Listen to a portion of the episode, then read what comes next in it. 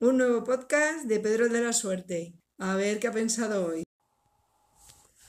Hola a todos. Seguimos con los podcasts sobre educación. En este caso, habemos plan en la Comunidad de Madrid. Ya tenemos plans para la vuelta al cole. Bueno, la, la presidenta de la Comunidad de Madrid ha hecho una, iba a decir una presentación, una comparecencia, ¿vale? Para explicar cuál es la vuelta a, el plan para la vuelta al cole. Y bueno, lo primero que quería comentaros es que, que enhorabuena, que por fin, que aleluya, que ya estaba bien. Eh, ya tenemos plan. A partir de ahora habrá que criticar el plan en sí mismo, pero por lo menos ya tenemos plan. Ante esto, dos reflexiones. La primera, el plan llega muy, muy, muy, muy tarde. Y eso es criticable, sin lugar a dudas. Pero bueno, centrémonos en el plan ya, a partir de ahora porque ya hay plan. Y el segundo es que, que aunque llega muy, muy, muy tarde, en realidad el Ministerio de Educación y Ciencia mm, tenía una reunión con las comunidades para hablar de la vuelta al curso hoy, hoy día 27, día 27 ¿eh? de agosto, empezando el cole el día 1 de septiembre, las clases el día 3 o el día 4. No recuerdo, el día que empieza infantil, ¿vale? Así que eh, muy mal eh, por Madrid, fatal por el Ministerio de, de Educación, ¿vale? En fin. Las comunidades autónomas han ido presentando cada una sus planes, así que vamos a tener 17 planes, bueno, 17 no, 16 planes de vuelta al cole. Supongo que Cito y Melilla, que dependen del ministerio, lo harán a la vez. Así que ya tenemos plan. El plan, eh, bueno, pues lo detallaron detenidamente la, la señora Ayuso. Viene a... Me gustó que por lo menos tenían puestas las partidas económicas destinadas a contratar nuevos profesores, 11.000 nuevos profesores, a las obras de ampliación de colegios e institutos, también había un plan económico, que uno se pregunta, ¿y no podrían haber hecho esas ampliaciones ya en el verano que ahora no va a dar tiempo? Pero bueno, por lo menos eh, tienen pensado hacerlo. Eh, partida económica para la compra de mm, dispositivos digitales porque se ha activado el plan que ellos decían que habían presentado en junio, que están todo el día en televisión diciendo, nosotros hicimos un plan en junio, bueno, fue el PowerPoint que os comenté en otro capítulo, no valía para nada, donde se definían unos escenarios, pero vamos, que no había ahí nada de nada de nada. Entonces lo que se activa es el plan, el escenario número 2 me parece, que es un plan semipresencial, eh, y un poco que eso es realmente lo que se tiene que concretar y, y eso va a ser lo más complicado. Pero bueno, yo por ejemplo en mi nivel educativo me imagino que tendremos clases bastante online y, eso al inicio, que probablemente cuando se dispare el número de contagios y todo esto, pues volveremos a las clases totalmente online. Pero bueno, ese es otro cantar.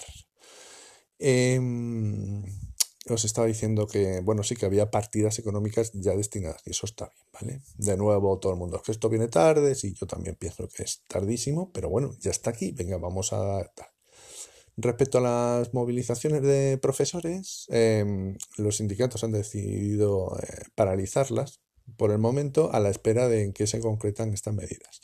Y me parece muy bien por los sindicatos, me parece muy bien. Muy bien que lo paralicen y muy bien que lo hagan de forma momentánea, porque los políticos se llenan de la boca de, mira, vamos a, vamos a, pero luego, ¿de verdad se va a hacer? ¿De verdad se va a hacer todo eso? ¿vale?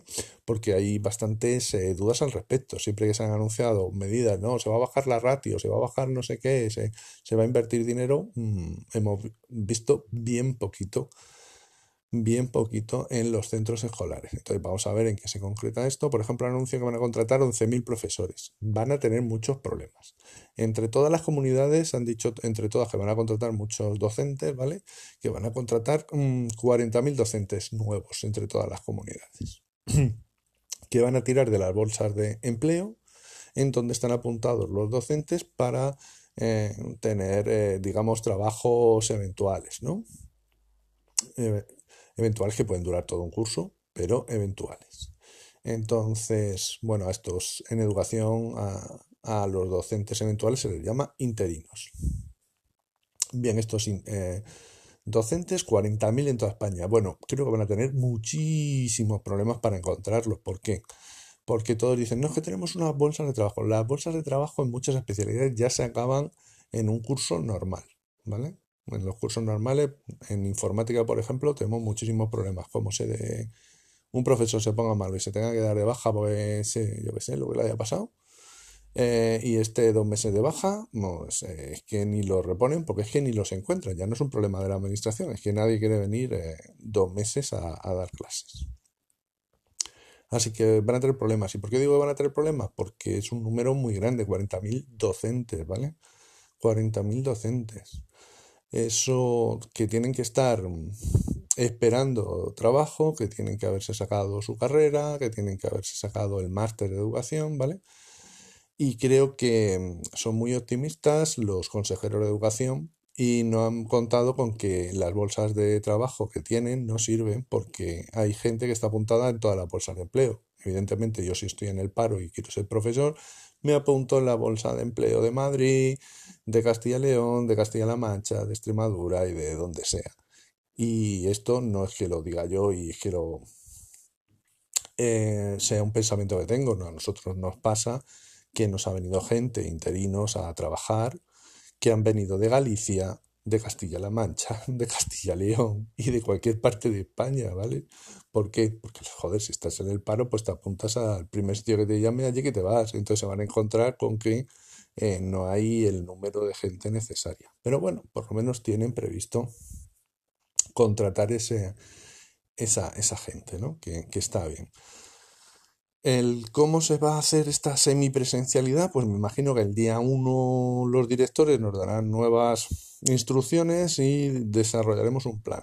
En mi caso en concreto, mm, pues eh, a pesar de que, como veis, me estoy movilizando mucho y, creo que todo esto está siendo un poco desastre, la vuelta al colegio un poquito improvisada, eh, yo sé que yo no voy a tener problemas, ¿vale? O sea, que yo no estoy diciendo todo esto porque me vayan a perjudicar a mí eh, yo daré clases online, yo puedo dar mis clases online.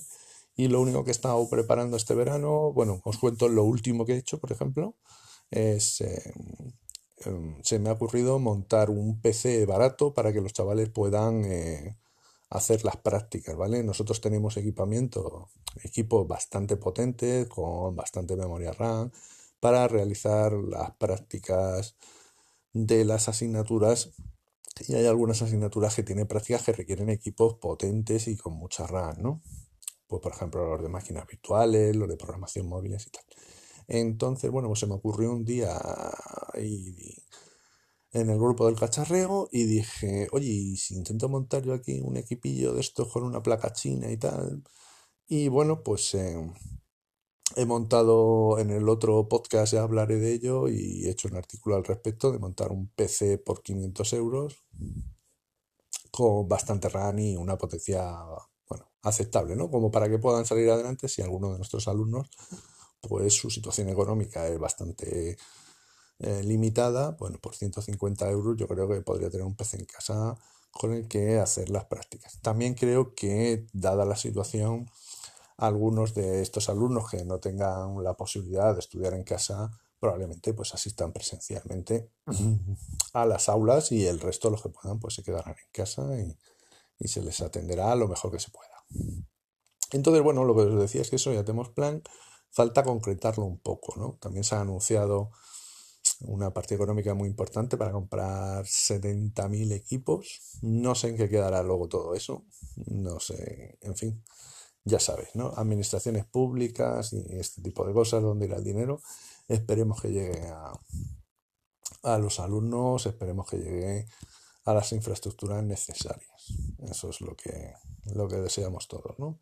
Entonces, bueno, un poco contento porque ya tenemos plan, ya tenemos una especie de marco. Decía yo a unos amigos, nos han puesto un sendero, ¿vale? Por el que transitar Vamos a ver ahora si, si, las, ah, si los docentes lo convertimos en, un camino y finalmente somos capaces de convertirlo eso en una carretera, incluso en una autopista en la que la educación no se vea, no sé, castigada duramente, ¿no? Porque evidentemente afectada se va a ver, pero bueno, si somos capaces de los políticos realmente hacer el plan que, que venga, que ya, lo que yo decía en otros capítulos, joder, poner un plan, un plan concreto de medidas concretas que luego ya en la implantación ya habrá errores y ya podemos decir, pues esto me parece mal, pues esto me parece... Pero joder, trabajar sobre un plan, sobre ideas, es que no valía, lo anterior no valía para nada, ¿no? Y olvidarnos un poco de que es muy, muy tarde y bueno, a ver si somos capaces de, de, resolver esta situación y dar servicio a las, a las familias y a sus hijos, ¿no? Eh, de una forma lo más satisfactoria posible, ¿no? También todas las familias pues están bastante inquietas con el inicio del curso por su situación laboral, por su situación familiar, por su situación sanitaria y por muchísimas cosas. Entonces, bueno, intentaremos desde la escuela atender de la mejor forma posible la mayoría de las situaciones. Va a ser jodido, ¿vale? Porque eh, todos sabéis de que los jóvenes no están respetando, bueno, que los jóvenes no, miento, eso es generalizar, es injusto, que algunos jóvenes no están respetando las normas de, de recluimiento, por decirlo de alguna manera, o de interacción social mínima. Y en el instituto vamos a tener esos problemas de gente joven, los tenemos habitualmente, Los institutos, los adolescentes van a decir, yo no me pongo la mascarilla, como me digas algo te escupo, te toso encima. Estos problemas se van a dar en los institutos y desgraciadamente no tenemos herramientas con las que poder hacer nada con ese tipo de individuos, ¿no? Entonces todo esto se va a dar. En los colegios, pues va a haber casos de todo tipo, niños que se les van a detectar em, la temperatura alta y que se va a llamar a los padres, los padres van a decir que no pueden venir a recogerlo, todo este tipo de cosas. ¿Qué pasa con los comedores? Todo eso se, hay que concretarlo. Me imagino yo que estará habiendo un montón de gente trabajando en ese sentido eh, para intentar bueno, tener un plan. Vuelvo a decir lo mismo, ¿no? Yo tengo un plan. ¿Qué pasa si a un niño se le toma la temperatura y se ve que tiene más de 37,5? Pues se llama a los padres. ¿Qué pasa si bueno, ¿qué hacemos con él? ¿Lo sacamos del aula? ¿Dónde lo llevamos? Vale, llevamos a los padres. Vienen a recogerlo, vale. Mientras vienen a recogerlo, ¿dónde está el niño? ¿Quién la atiende al niño? Em, y si los padres dicen que no vienen, ¿qué pasa con ese niño? Todo eso es lo que yo creo que ahora va a haber que ir implementando y que, bueno, que hay gente que, de, joder, pues tiene su sueldo y que debería de cobrar por organizar todo eso, ¿vale? Así que habemos plan y con esto lo voy dejando, veremos qué tal el plan. Venga, chao, nos vemos. Este podcast forma parte de la red de podcasts sospechosos habituales. Suscríbete a la red y tienes audios de diversas temáticas. Nos oímos en el próximo episodio.